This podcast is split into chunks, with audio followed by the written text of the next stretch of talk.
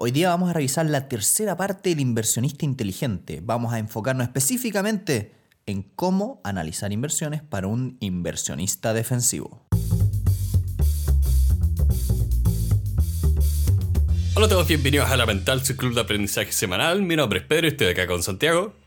Hola, hola. Y el día de hoy vamos a ver la segunda mitad realmente de El inversionista inteligente. Esta sería nuestra tercera grabación sobre este libro. Vamos a ver los capítulos 12 a 19. Porque este es un libro con mucho contenido. Como les veníamos contando en los episodios anteriores, esta es una de las obras más famosas de un autor que se llama Benjamin Graham, quien fue el profesor de Warren Buffett, uno de los inversionistas, si no es el inversionista más exitoso de toda la historia y por lo mismo ha, llamado mucho la atención de todo el mundo las inversiones y muchas veces en muchos ambientes se le conoce como la Biblia de la inversión. Entonces, sin más preámbulo, partamos con el capítulo 12. El capítulo 12 es titulado o se llama Cosas a considerar respecto de los eh, ingresos por acción. Entonces, aquí el autor habla de distintos temas que son importantes que ustedes tienen que fijar al momento de hacer inversiones. Por ejemplo, cuando ustedes estén eh, revisando los estados financieros de las empresas, una de las cosas que se tienen que fijar es que hay muchas, em, muchas empresas, muchos contadores que hacen la trampa de cuando presentan los ingresos no te muestran los impuestos. Por lo tanto, muchas veces te inflan en un 20% o más lo que ganan realmente. ¿Esto todavía se hace o lo ves harto acá en Chile? No, lo ves en todo el mundo. No sé si has conocido o has escuchado el famoso EBITDA. Ya, sí. Earnings before interest, taxes and appreciations. Sí. Esto es antes de impuestos. Es como ingresos antes de que cobres impuestos. Pero yo no entiendo por qué haces eso si al final del día tienes que pagar los impuestos. No es como algo que puedes evitar.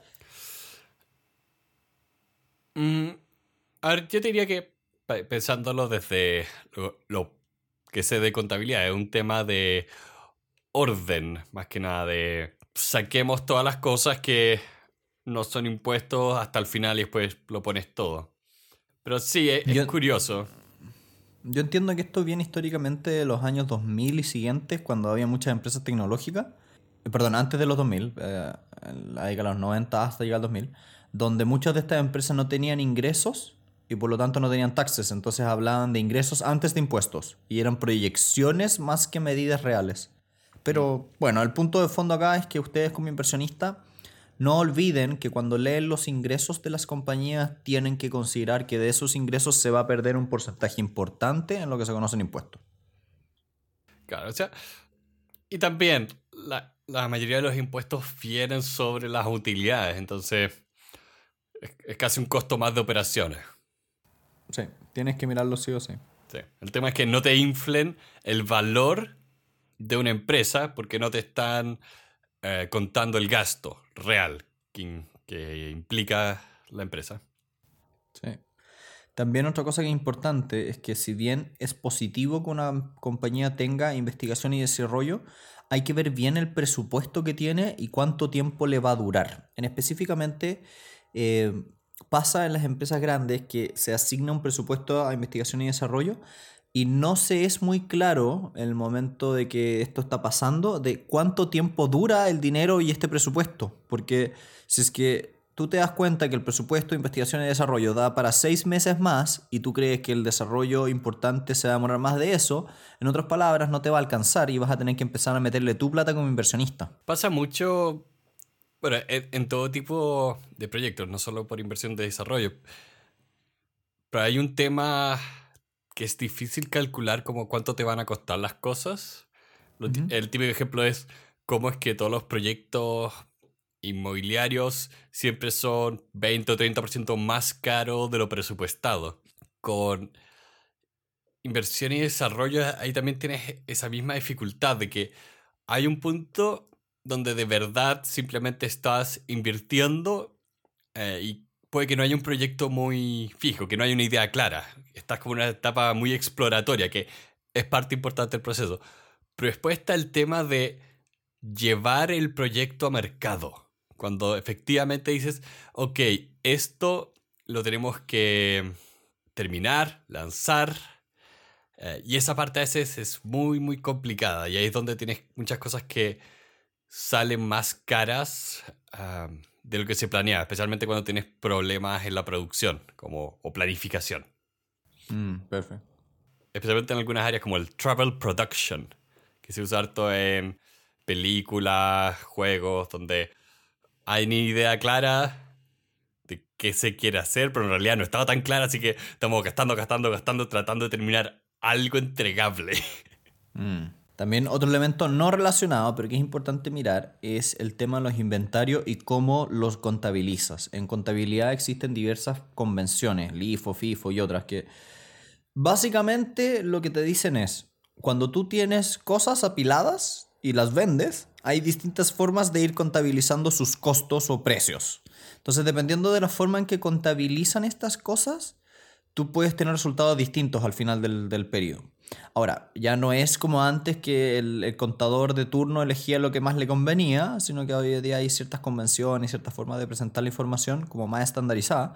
Pero igual es importante tener claro que los inventarios y la rotativa de inventarios y el precio de, esto, de estos inventarios, a cuánto se compran, cuánto se contabiliza en esa compra, es un elemento que se presta mucho para manipulación a nivel contable. Entonces ustedes como inversionistas tienen que mirar con detalle esa parte del balance que te presentan.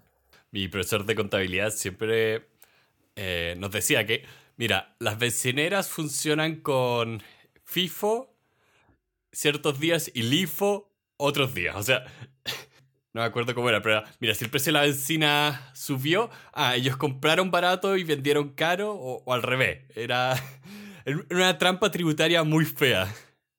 Y se usa harto. Y ustedes, bueno, es que ahí, ya, a ver, para los que no entienden de lo que estamos hablando.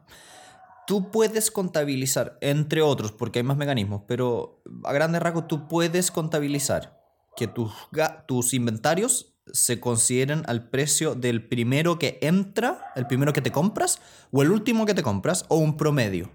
Imaginen que compras 100 cosas y, esas 100 cosas no valen lo mismo porque en el periodo que tú empezaste a comprar varió el precio. Imaginémonos que compraste barriles de petróleo en una semana y el petróleo subió para arriba o para abajo. Em, es importante ahí que te des cuenta de que la forma en que consideras el inventario, ya sea voy a contabilizar como precio el del primero de la semana o el último de la semana, te puede hacer diferencias en la forma en que ganas plata. Claro, piensen que eh, el FIFO significa first in, first out. O sea, la primera caja de leche que compré y puse en la vitrina del supermercado va a ser la que se va a vender. Lo otro es el LIFO que es eh, last, in, first out. Que es, mira, la última caja de leche que puse en la vitrina es la que sale. Mm. Y también hay, uno, hay unos que son también los promedios también. sí famoso CPP. Pero lo importante acá es, decirle a ustedes que tal vez no son contadores o, cualquier cosa por el estilo, em, es que cuando invierten, los inventarios se prestan para movimientos curiosos y ustedes como inversionistas tienen que mirarlo. Lo mismo sucede con los ingresos y este es otro elemento que nos dice Graham. Graham nos dice, mira, los ingresos son muy eh, objeto de mucha lectura por los inversionistas. Son los típicos datos que salen en las noticias, son los típicos datos que salen en la tele. Eh, Apple vendió tantas unidades, ganó tanta plata en este, este trimestre. Entonces, como los siguen tanto y la gente lo mira tanto, es un lugar muy fértil para hacer manipulaciones. y, y de ahí también que lo que tú tienes que hacer es, cuando estás analizando una acción recomendablemente, toma los últimos 10 años, promédialos y saca de los promedios los años extraordinarios. Imaginémonos que un año vendiste una fábrica o un año hubo una explosión de suerte o cualquier cosa. Bueno, en ese caso lo importante es que tú tengas el cuidado y tengas la inteligencia suficiente para ser capaz de identificar cuando te están intentando hacer pasar un ingreso extraordinario por un ingreso ordinario, porque ahí te pueden distorsionar el análisis. Sí, acá hay un tema eh, matemático muy fuerte, de que los promedios, la operación matemática, el promedio de algo, es muy afectado por los valores extremos. Entonces lo que se hace en varias ocasiones es lo que se dice normalizar. Tú normalizas el promedio al sacar como los valores más extremos de la muestra. Porque dice, ¿sabes qué? Esto en realidad es muy anormal como para considerarlo parte del promedio. Sí. Entonces, ustedes como inversionistas normalicen siempre los ingresos. Y si van a optar por un criterio conservador, pueden normalizar hacia abajo. ¿Y qué quiero decir con eso? Es sacar solamente los años extraordinariamente buenos. Y así tienen una predicción un poquito más conservadora. Es importante reconocer que Graham como inversionista era muy conservador. Sus recomendaciones son muy conservadoras. Entonces, si les gusta esta, esta forma de ver eh, las inversiones, de yo no arriesgo tanto, yo me preocupo que las cosas eh, no sean peligrosas en cierto sentido, bueno, esto de normalizar ingresos es fundamental.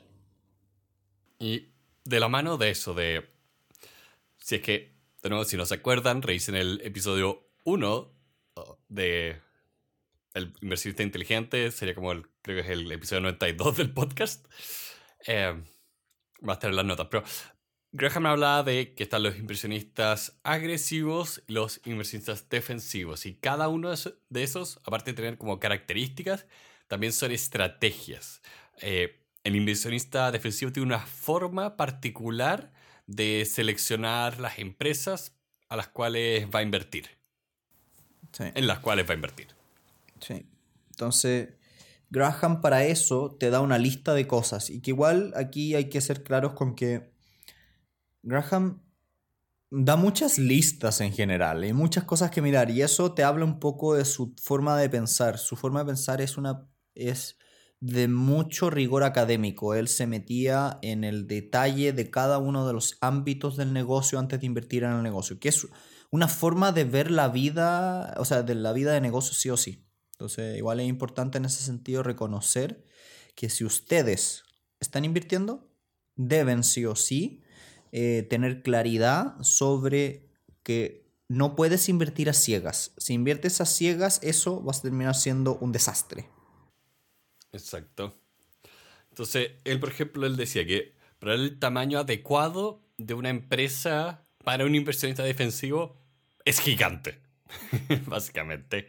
Sí, de hecho, en los años que él, que él lo, lo describía, él hablaba de los 100 millones de dólares. Hoy, después de casi 70 años desde que se escribió este libro, es más probable hablar de montos cercanos a los 2 billones de dólares, más o menos. Es una empresa grande que él compraría. Claro, el Fortune 500. Mm. Que, de nuevo, habla de esa, ese conservadurismo financiero que encuentro que es bastante importante promover, dado cómo opera el mundo y cómo opera el mundo de las finanzas 24/7. Sí. Por el otro lado, la posición financiera, entiéndase la relación activos-pasivos, es importante. Él hablaba de que eh, tú tenías que tener el doble de activos que los pasivos. Y esto tiene razón o tiene una, un fondo, que es que cuando él habla del margen de seguridad, que es uno de los grandes conceptos que de hecho se lo vamos a dedicar, le vamos a dedicar un capítulo entero al margen de seguridad, em, cuando él hablaba de esto, él decía, mira, tú tienes que tener espacio para que la empresa le vaya mal tienes que tener espacio para que, te, para que las cosas no funcionen. Y ese porcentaje, por ejemplo, si es que tú tienes que pagar deudas por 100 y tienes ingresos por 200, quiere decir que tienes un 50% de margen para que tus ingresos bajen y aún así ser una empresa rentable. Ten seguridad. Entonces, él hablaba de una relación de pasivos activos de 1 es a 2. Ahora, hoy en día esto genera un problema, porque si tú lo piensas, la relación activo-pasivo está pensada para empresas que son más industriales, no son tan digitales.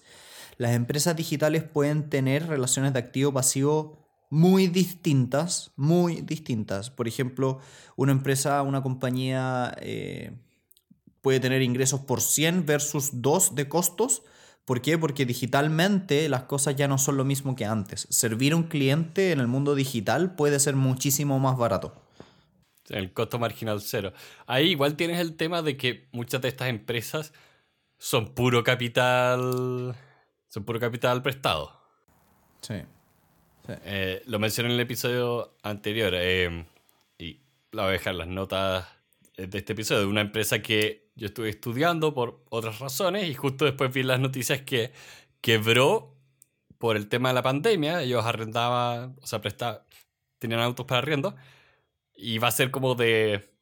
Y de hecho, hizo noticia porque es una empresa que quebró sin nunca haber pagado lo, el dinero que le prestaron. Ya. Y eso parece que es muy raro. Bueno, pasa que hoy en día, piensa en Uber. Uber es una empresa que es muy famosa porque tiene un tamaño brutal y está financiada casi completamente en base a aportes de capital. Ahora hay inversionistas que le meten plata, le meten plata, le meten plata, le meten plata. Yo en ese sentido, bueno, lo, lo estoy viendo en otras partes, de cómo es que ahora en promedio las empresas están quebrando más rápido. Ujú. Y me hace sentido un poco que viene mucho de esta actitud de operar como si es que el dinero nunca fuera a dejar de llover. Ya. Entonces tienes muchas empresas que de verdad están operando sin un plan claro para efectivamente salir de los números rojos. Sí. Como, no, ten- tenemos capital de riesgo para cinco años. Ok, entonces en esos cinco años, ¿tú vas a pagar de vuelta ese capital? Eh, ¿Vas a crear esos ingresos? Y después te quedas mirando como, ah... Y ¿Sabes qué? ¿Dónde lo veo harto? Lo veo harto en, lo- en las empresas que se ganan fondos públicos, como que actúan como si no tuvieran que ganar dinero. Es como, ah, ya, me gané un fondo público y por lo tanto tengo tanto, tantos miles de dólares para gastar y chao, me da lo mismo. Oh, no, no. Así no funciona esta cuestión. Dijo, sustentabilidad financiera es parte de. Es parte de las cosas que necesita una empresa, ¿no? es un poco ese rigor que creo que incluso falta especialmente en empresas que se enfocan en sustentabilidad eh, ecológica. Sí. De que, dijo, tienes que ser sustentable por todos los lados. Mm. No sirve mucho que traigas una solución a los problemas energéticos si quiebras y después solo quedan empresas de carbón. Sí, está está todo perfecto. Eh, también de la mano a lo anterior, un inversionista tiene que fijarse en la estabilidad de las ganancias y los dividendos. Específicamente, Graham habla, busca empresas que tengan 10 años ininterrumpidos de ganancias y 20 años ininterrumpidos de dividendos. Eso Una te habla... cosa. Sí, pero es que, pero ojo, Pedro, aquí tenemos que hacer otro, otro comentario de contexto. Graham habla desde un mercado espectac- espectacular, entre comillas, que es el de los norteamericanos, de los gringos. Los gringos tienen una bolsa muy antigua, muy potente, muy sofisticada, muy profunda. Entonces, para el mercado de los gringos, una compañía que lleve 20 años dando dividendos no es tan rara. Hay varios cientos con estas características. Acá en Chile, en cambio, tenemos como menos de 300 en total. Entonces, como que es bastante distinto. Acá tenemos a Pedro, Juan y Diego. Sí, y nada más. Eh, y de la mano de eso es que estas utilidades, estas ganancias, idealmente tienen que haber crecido sosteniblemente durante 10 años.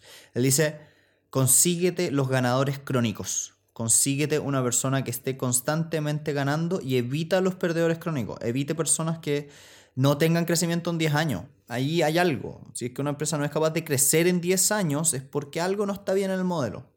Sí.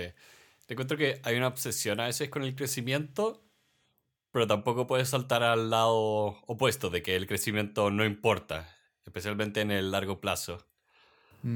Acá, especialmente pensando para la gente que no tiene acceso al mercado estadounidense, am, o incluso si solo puedes invertir en tu mercado local, en el país que estés. Miro mucho toda esta parte donde Graham habla de números muy específicos, como 10 años o 20 años. Y ver, no tengo que quedarme con el número, sino con el espíritu y la lección profunda que trae esto de, como dices, escoge a los ganadores de este mercado, las empresas con posiciones fuertes y estables. Aquí no es. A ver, no es filosofía de Graham encontrar al futuro ganador. Él prefiere el ganador ya consolidado. No, no te va a ayudar a buscar eh, empresas que están recién abriéndose a bolsa. Sí te va a ayudar reconocer las Coca-Colas, los McDonald's del mundo. Sí, y analizarlas profundamente. eh, porque hay un tema de. Y de hecho, esta es la parte de por qué es tan importante analizarlas profundamente para quedarse harto tiempo. De que todas esas empresas están en espacios competitivos y pueden quebrar. Mm. Y la idea es ver cuál es la empresa que es menos probable que eso pase. También tenéis que mirar bien los, las relaciones entre precio y utilidad. Y el autor habla, y lo dijimos en el episodio pasado, habla de que lo que te cueste la acción no sea más allá de 15 veces lo que gana. En otras palabras, si tú le pasas 100 pesos y esta empresa paga 15, ¿cuántas veces es eso las utilidades? Entonces tú multiplicas ya, tú divides lo, el porcentaje que te sale y dices, ah, ya, esto es aproximadamente unas 5 veces. Ah, ya, perfecto. En 5 años voy a ganar esos 100 pesos. Perfecto de la matemática, tal vez el ejemplo es más fácil decir, 100 pesos pagaste, te paga 10, te demoras 10 años en recibir el dinero. bueno, lo, lo, dijiste al final, así que... Pues se entiende. Sí. Eh, otra cosa que también es muy importante es cuando uno invierte, lo, ¿sabes qué? creo que lo hemos repetido muchas veces, pero en esta parte del libro el autor es, es específico, habla de, tú tienes que hacer una, un análisis diligente, entero todos los estados financieros. La, aquí yo veo la razón por la cual la, gente no es buena inversionista, porque requiere un cierto tipo de personalidad, abrir 10 memorias de 200 páginas cada una, 10 años de estado financiero, ponerlos uno al lado del otro y compararlo. Eso requiere una cierta habilidad, una cierta paciencia, unas ciertas ganas. Sin eso, em, vas a estar especulando porque realmente no conoces lo que está pasando. Ahí hay un fenómeno respecto a la dificultad de hacer un trabajo que requiere mucho, mucho como input de tiempo. Tú vas a dedicarle muchas horas a, uno, analizar una empresa que puede que no compres. Así que al final dijiste como, ok, gasté un mes estudiando esta empresa, no la compré, así que perdí un mes. No, no, no te paga instantáneamente no tiene un feedback rápido, que es lo que estamos acostumbrados y nos gusta. Nos gusta que las cosas, eh, nosotros ponemos esfuerzo y recibimos algo a cambio inmediatamente. Mm. Esto es, lento e incierto. Y te puedes demorar años, de años en ver los resultados. Sí, no, es, es nefasto. En ese sentido entiendo por qué la gente o no se mete a hacerlo pero también gracias a eso después entiendo por qué la gente que sí lo hace, que sí adopta el análisis fundamental, son los grandes ganadores del mercado financiero. Se que o si lo hacen ustedes, esto va a ser mucha pega, y si no, consíganse a alguien que esté dispuesto a hacer esa pega. O fondo indexado. y se ahorran todo. Fondos indexados también. Los invitamos, si es que no saben de lo que estamos hablando, hicimos varios episodios del podcast sobre fondos indexados, pero los voy a poner en las notas para que los puedan revisar directamente. Son la alternativa ganadora a todo lo que estamos hablando. Sí. En esta parte del libro, capítulo 15, el autor se pone a hablar de los distintos tipos de negocio o distintos tipos de análisis que él hacía en su corredora de inversiones. Básicamente lo que el autor hacía era hablarnos un poco de cómo estaba compuesto el portafolio de Graham. Entonces, básicamente el autor nos habla de cinco grandes cosas, los arbitrajes, las liquidations, que son empresas en quiebra, los que él llamaba como compra y venta de acciones convertibles, las famosas eh, bargains, que son las acciones que son una ganga, esa es la palabra en español, y acciones con las cuales él compraba mayoría y adquiría control. Entonces nuestra idea era comentar un poco al respecto de esto y ciertos, eh, darle ciertos tips respecto a cada una de ellas. La primera eran hacer arbitrajes, que básicamente lo que hacen es, tú compras una empresa, que generalmente es un, es un commodity, es una, es una cosa, o sea, perdón, más que un commodity, es una empresa que vende commodities, y la vendes simultáneamente en otro lugar.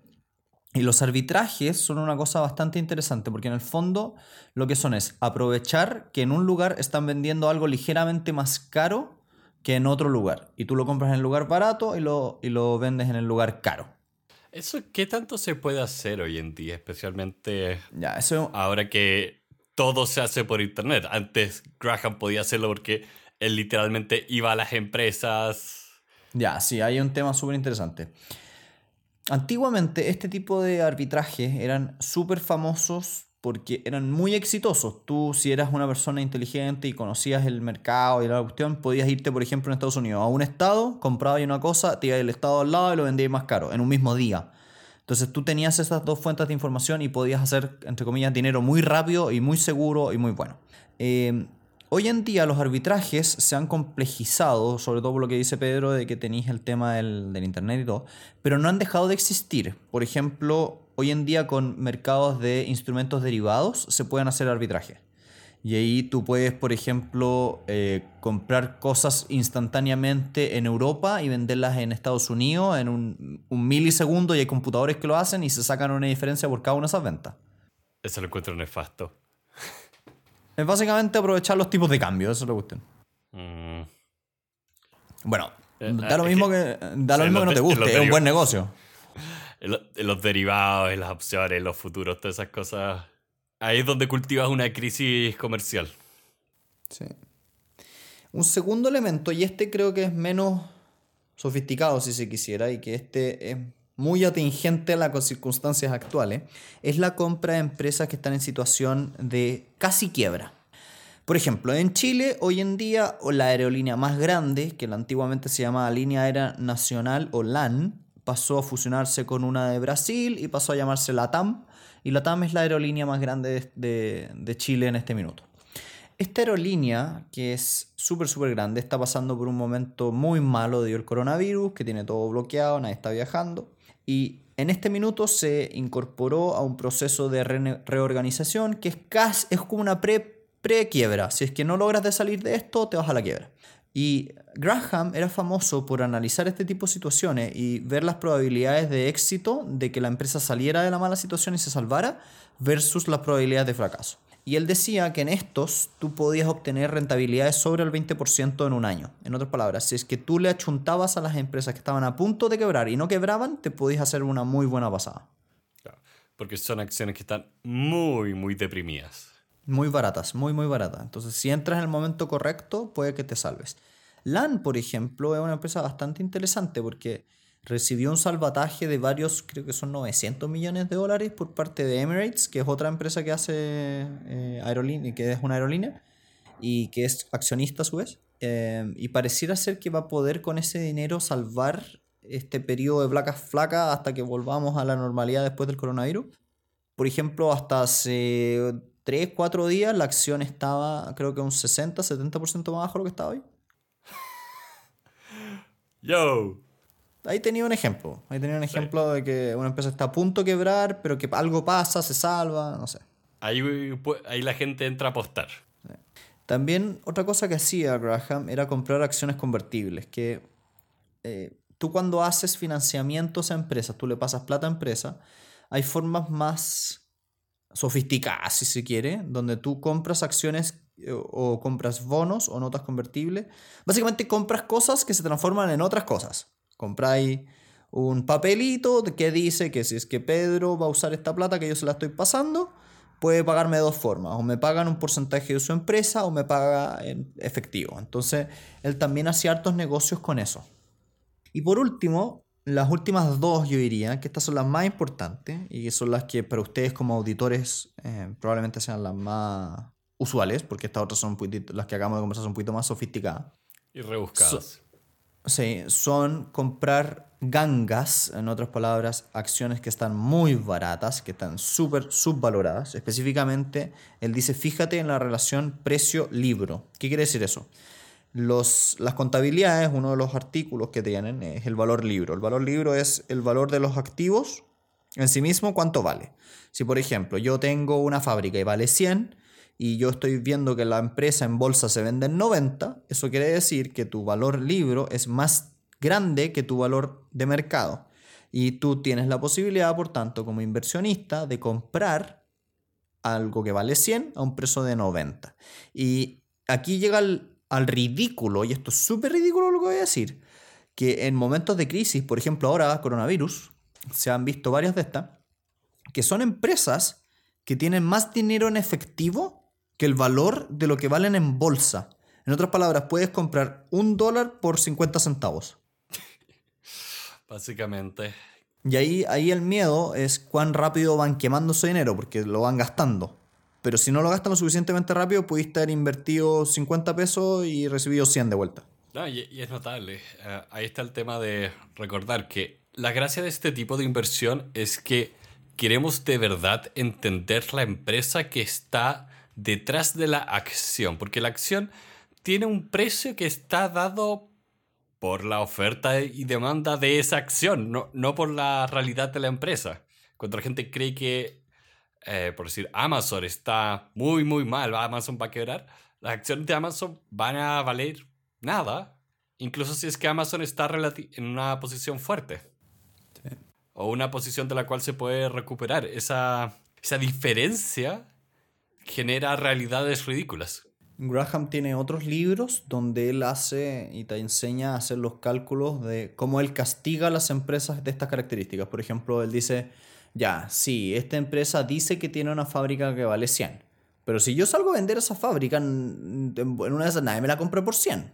Entonces, Graham tiene varios libros donde, dependiendo del tipo de activo, te enseña el porcentaje de castigo te dice en verdad esto vale menos, esto vale menos, esto vale menos y te, hace, te enseña a hacer ese cálculo. Y con eso tú puedes ver si es que te vale la pena o no meterte en esa empresa.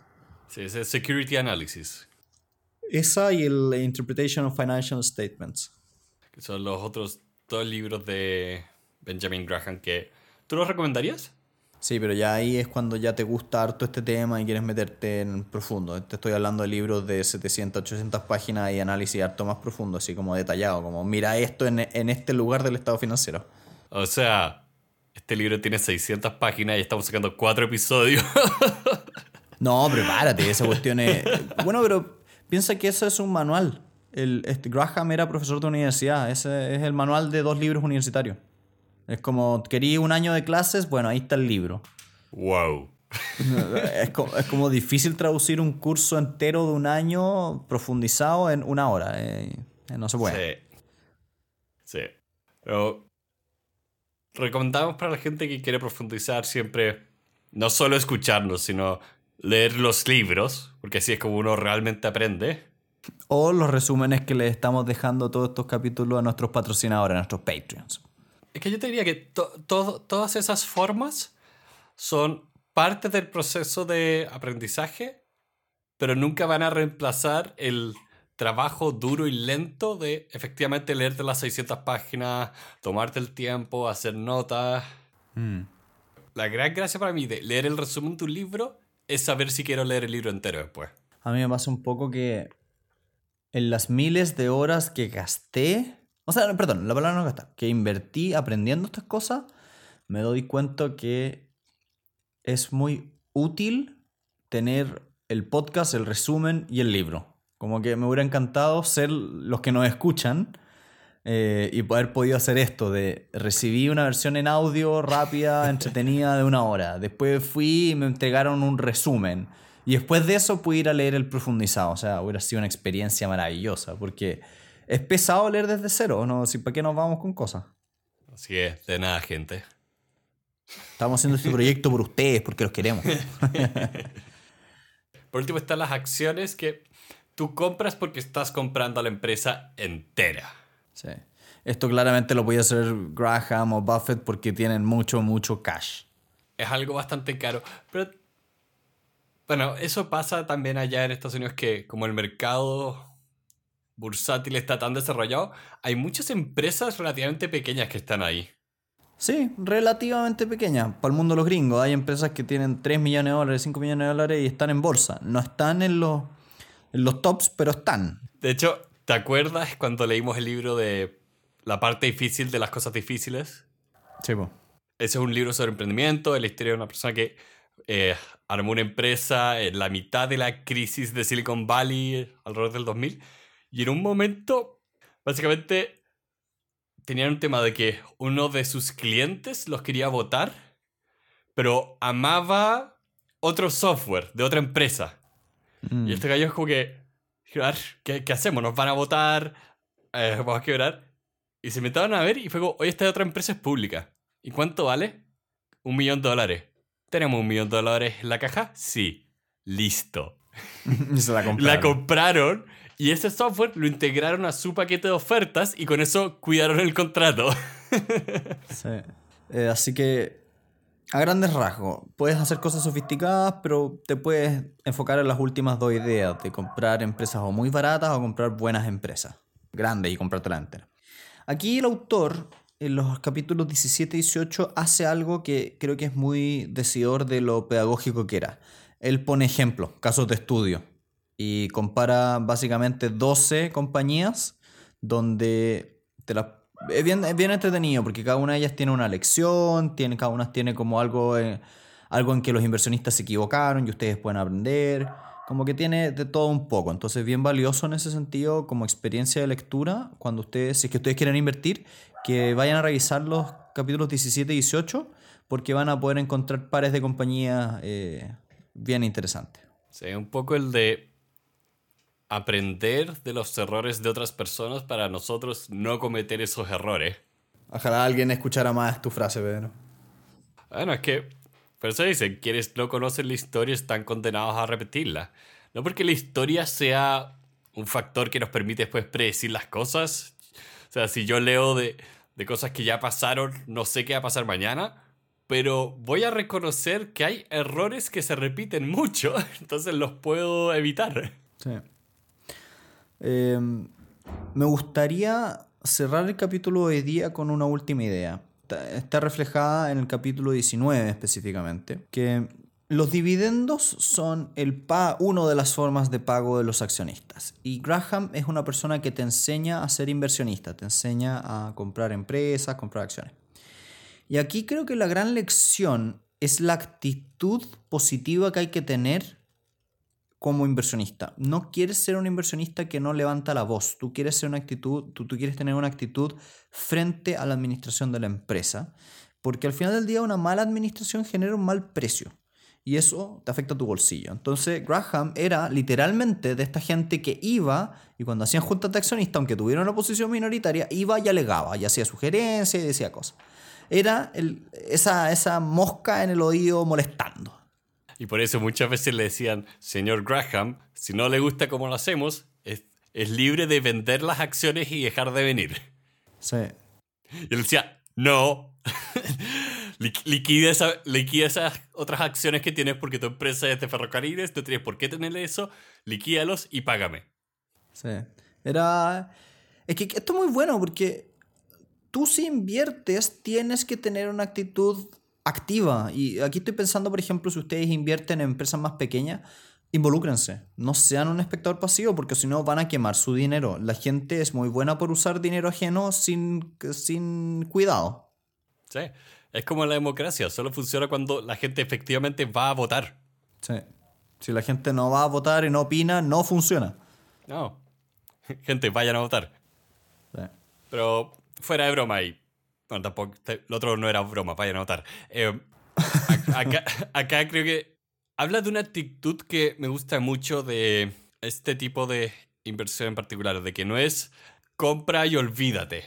Es siempre de ser proactivo, ser activo, eh, tú eres responsable de estas cosas, eh, llama mucho a la acción. Y eso mm. lo encuentro muy, muy bueno, porque finalmente significa que eres responsable y tienes cierto nivel de control en algo que realmente casi nadie tiene control, que es qué ocurre en el mercado, cómo opera una empresa que no es tuya realmente. Pero acá te dice como, no, tú eres dueño de la empresa, tú vas a ir a, a la Junta de Accionistas a demandar que la administración haga bien su trabajo. Esto me recuerda mucho una anécdota que tengo, que es que yo era abogado de una compañía farmacéutica muy grande. De hecho, diría que es de las tres más grandes del mundo, gigante. Y en las juntas de accionistas, no, no te puedo decir el nombre, lamentablemente. ¿No puedo ponerle un blip? sí, bueno, ponle un blip. La empresa, le pongo un blip. La empresa era. ok. Bueno, y lo que nos pasaba en las juntas de accionistas era muy divertido porque habían unos accionistas que eran los dueños de la, de la compañía como realmente, que tenían millones de millones de dólares a invertir, y había un segmento chiquitito de inversionistas enanos que tenían, 2 millones de pesos, onda, muy poco. Y había un tipo que iba a todas las juntas y molestaba y hueveaba y no sé qué. Y era impresionante. Porque el gallo, no sé, pues estábamos acordando hacer un aumento súper mega gigante de capital y él iba y alegaba y pedía que se dejara constancia. Era notable. Yo, yo lo miraba y cada vez que lo veía lo aplaudía. Le decía, ¿sabes que tú estás bien, Tú estás haciendo lo que todos deberían hacer. Sí, sí, fue notable. Me, me, caía bien ese, ese caballero. ¿Alguna vez aprendiste su nombre? Sí, sí. Pero no, no, no, no, no lo pude conocer mucho, porque si era mi contraparte al final del día. Claro. Así que con eso yo creo que le vamos dando un poquito cierre hasta ya tercera parte de este libro. Yo, yo sabía, yo le dije a Pedro que esto nos iba a pasar con este libro. Este libro es una joya, tiene tanto, tanto para aprender. La idea original era que fueran dos capítulos, 300 páginas cada uno. Eh, después fue, ok, los primeros 10, el 11 por separado y lo vemos en unos 20 minutos. Y después vemos el resto. Y eh, después fue, el 11 es un capítulo de una hora. Y el 20 también va a ser un capítulo de una hora. se, se nos alargó la cosa. Pero bueno. Se nos alargó. Sí, lo, lo, que quiero dejar aquí a modo de cierre es que los invito a revisar nuestras redes sociales, específicamente a nuestros patrocinadores, porque les estamos dejando resúmenes del libro que van a ser súper valiosos. Los invito a meterse, a revisarlo. Y si ustedes quieren ser parte de este grupo selecto de personas que nos ayudan, que nosotros les vamos a poner nombre, como nuestros queridos Watson y nuestros queridos Sherlock, de ahí viene nuestro nombre, elemental, nuestro querido Watson. Em, y antes que alguien necesite ponerlo en algún comentario en algún lado, sí sabemos que eso no sale en los libros, que es de una película. Nos da risa. Eh, es simpático el nombre. Sí. Así que si quieren aportar, nosotros nos pueden aportar con un dólar o con tres dólares, esos son los Watson y los Sherlocks, y estaríamos súper agradecidos de poder contar con ustedes porque se está generando una dinámica bien entretenida donde estamos haciendo asesorías directas, donde estamos conversando con ellos, donde estamos dándole resúmenes, entonces se está generando una comunidad de aprendizaje muy valiosa y los invitamos a ser parte a todos aquellos que nos escuchan. estamos experimentando y se vienen cosas interesantes.